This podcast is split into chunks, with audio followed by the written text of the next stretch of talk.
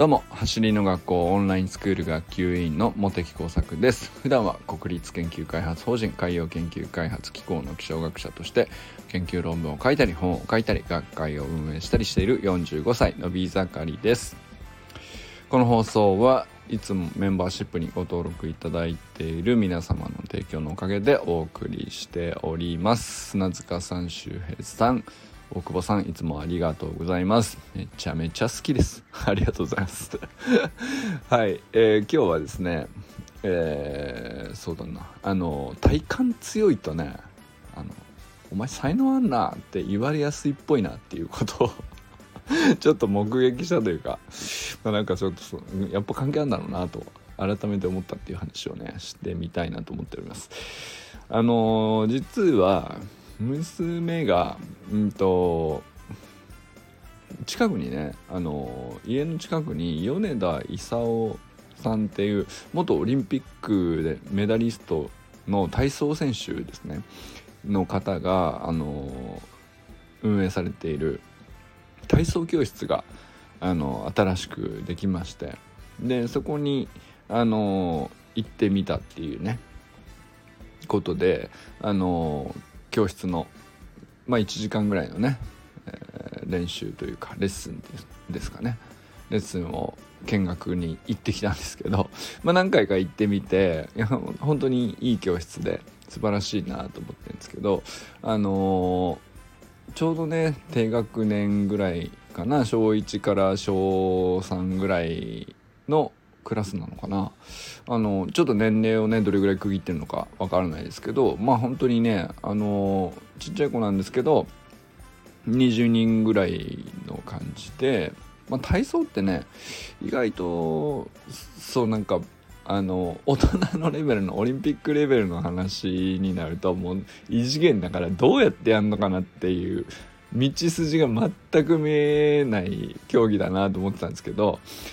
なるほど一番最初のスタートってこうやっぱこういうところから始めるんだみたいなのをあのまあ見ててあのなるほどなといろいろ思ったりしたんですけどもう本当にね何て言うか床もし何て言うかある程度弾めるようにしつつ柔らかくも作ってあってなんかねすごく設備もしっかりしてるんですよね。あのトランポリンとか鉄棒とかマットとかね、えー、いろんな競技やってましたけど。でまああのいろんな男の子も女の子も学年もまあある程度ばらつきあるんでいろんな子がいるんであの非常にななんていうか観察してて面白いなと思ったりしながらこう見てたんですけど。やっぱりいろんな子がいる中でもちろんね長くやってる子が上手っていうのはあるんですけどもあのーやっぱりねパッと見て 明らかにその低学年だとあの結構この差が大きいなと思ったのがやっぱ体幹の強さの差ってあの結構もうはっきり出るなと思ったんですよね今日はね。でその何て言うんですかねあのまあ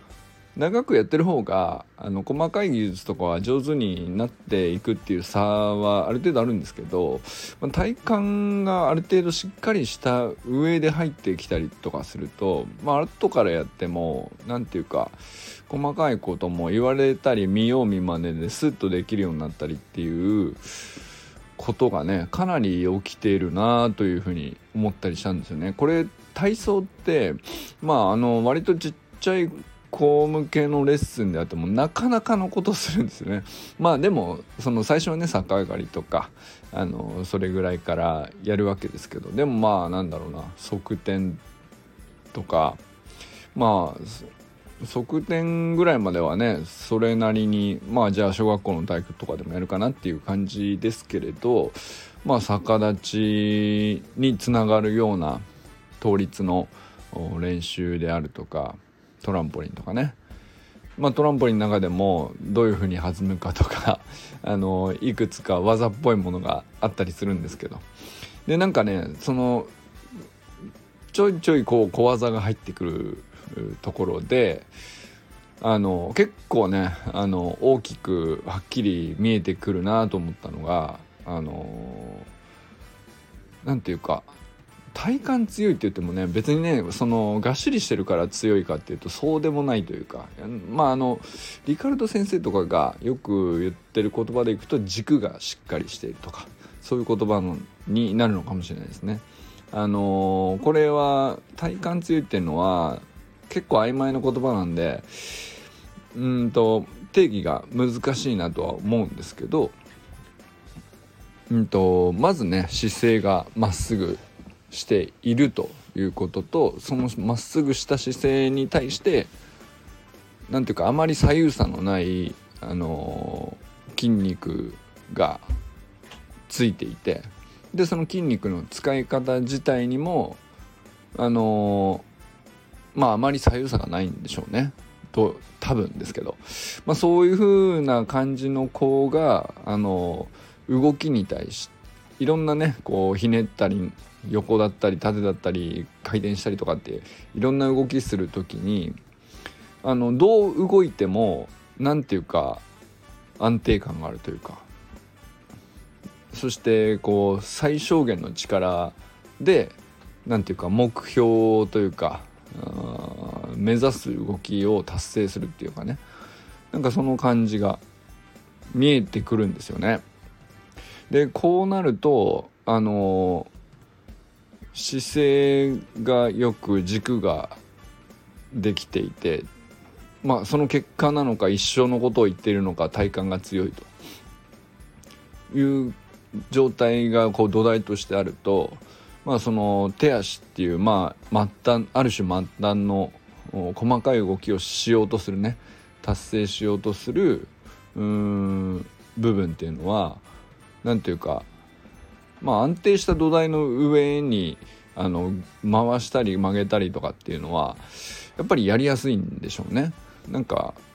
あのスプリントでも 僕らもオンラインスクールで散々こう今までねやっぱり体幹に近いところから力を発揮するみたいな言い方をあの講師の先生からこ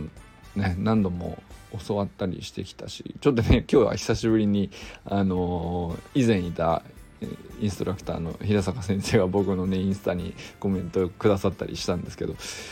あの平坂先生も本当に何度もおっしゃってたんですけど、まあ、体幹からあの力を発揮してで手足の末端に近い部分っていうのはもうそれにあの連動して勝手に動くみたいな感覚というか、まあ、そういう風に説明されるんですけどそれって体幹がまだできてない僕もまだねあの体幹まだまだこうまっすぐじゃないなとか弱いなとかそういう部分結構感じるんですけどそうするとあの理屈上はわかるんですけどなかなかそのうーん何て言うのかな あの感覚に落とし込めないというか実際にはそうならないっていうねところがね結構あるんですけどでもねやっぱり子供のこうなんていうか癖のない動きを見比べていても明らかになんかそれ確かにそうなんだなって改めて今日思ったんですよね。その今日の見てたのは走りじゃなくて体操のねいろんな動きで結構走りよりもむしろかなり複雑な動きを子どもたちはしていたわけなんですけどでなるほどなと思ったのが あの、決してねその才能あるなっていうのはあの、悪い意味じゃなくて何て言うか才能がないから諦めろっていうようなネガティブなニュアンスっていうのは僕はまあもちろんねなくなってほしいなとは思うんですけどあのやっぱりよく言われるんですよね。あいつ才能あんなみたいなご先祖あんなみたいな言い方っていうのは結構こうどこでも使われるわけですよ。でそれって何なのかなっていうのは逆に思ったりしてたんですけどあのそれってその動きを一生懸命やっていて上手になったんだったらまあそれはそれで、まあ、技術を身につけたんだな習得したんだなで説明つくんだけどそんなに長くやってないのに割とこう短い期間でパッと習得しちゃう子もいたりするんですよね。でそれそういう子に対してあの寄せられるなんていうか評価と 表現の一つというかそれがまあセンスあるとか才能あるとかっていう言い方なんだろうと思うんですけどそれってなんだろうなってずっと思ってたんですよ僕ね。でそれがあの体感なのかなと今日ね何ていうか体操教室の子供たち見てて思ったんですよね。あのだから体感が強いっていうのもまあ最初も言いましたけどちょっと曖昧なところあるけどあの軸がまっすぐで左右差がなくて、えー、ってなるとその比較的じゃあまあ体幹と関係ない部分の手先足先の動きに対してこうこういう風にするんだよとかああいう風にするんだよとかあのいろいろあの技があったり種目があったりするんですけどそれ言った時に思った通りにあの感覚と実際なせる動きっていうのがあの一致しやすいんだろうなと。でそれをセンスあるみたいな言い方をするのかなっていうふうにねだいぶなんか僕の中では今日はねちょっと今日うん今日見た感じっていうかあのまだ確証のあるほどの話じゃないんですけど結構腑に落ちたというかうん。まあだから何なのかっていうのはそんなになんていうか大した話じゃないのかもしれないけど逆に言うとあのまあ自分の中で何を大事にしなきゃいけないのかって考え直すとねやっぱ改めてこう体感大事だなっていう風になってくるというですね。まあそういう話ですね。まあオンラインスクールではいろんな種目ありますよね。あの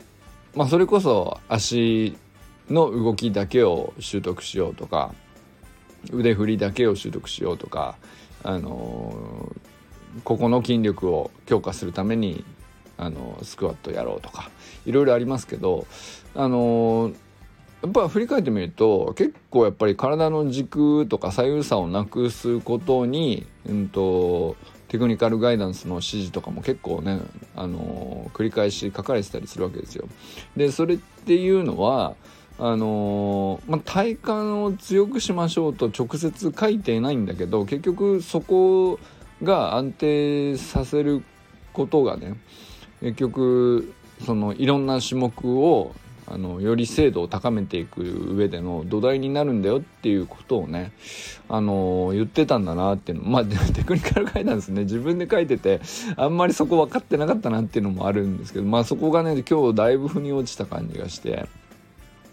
あの改めてねちょっと体感は大あの何ていうのかな単純にね辛いプランクとかそういうのをやってきついトレーニングで鍛えていけばいいっていうことではなくてまあそそういうのもあってもいいんだけどまあでもあの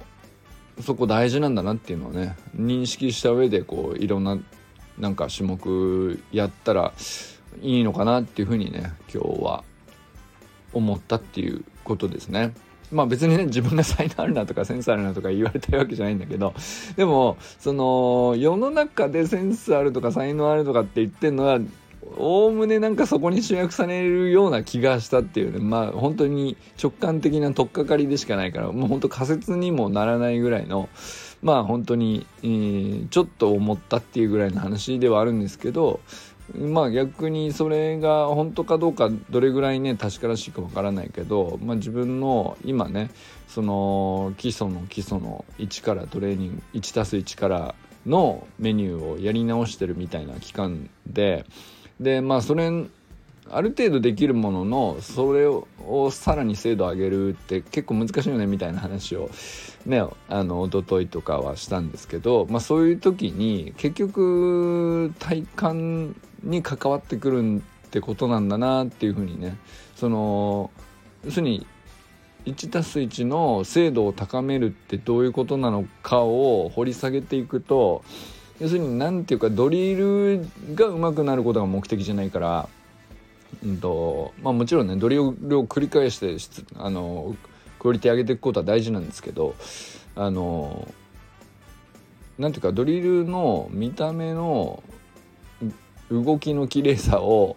あの出したいわけじゃなくて結局速く走るためのドリルなんででじゃあまあそのドリルの質も上げつつ走りにもしっかりつなげるっていうところっていうのはやっぱ最終的にそれをつなげてるのはこう体幹なのかなっていうふうにも思ったんですよね。うん、でまあなんかそこはねあの体幹大事だっていうのが忘れてたわけじゃないんだけどなんかいまいちこう自分の中で腑に落ちてなかったのがまあなんかあの改めてこうあこううんやっぱね体幹しっかりしてる子供って動きいいんですよねっていうのを目の前で見てなんか まあそうだなって ねあの改めて思い直したっていうねこう自分にもフィードバックがすごく返ってきたっていうことなんですよね。まあでもあのなんていうか 結構できる人からしたらあのまあそうだろうっていう話かもしれないしそんなことを理解していなくても自然にやっているのかもしれないですね。かもしれないけど、うんまあ、僕ぐらいな感じ っていうかあのそこまでこうガチでなんていうかあの激しくトレーニングしてるわけじゃないし激しく高い目標を掲げてるわけでもないっていう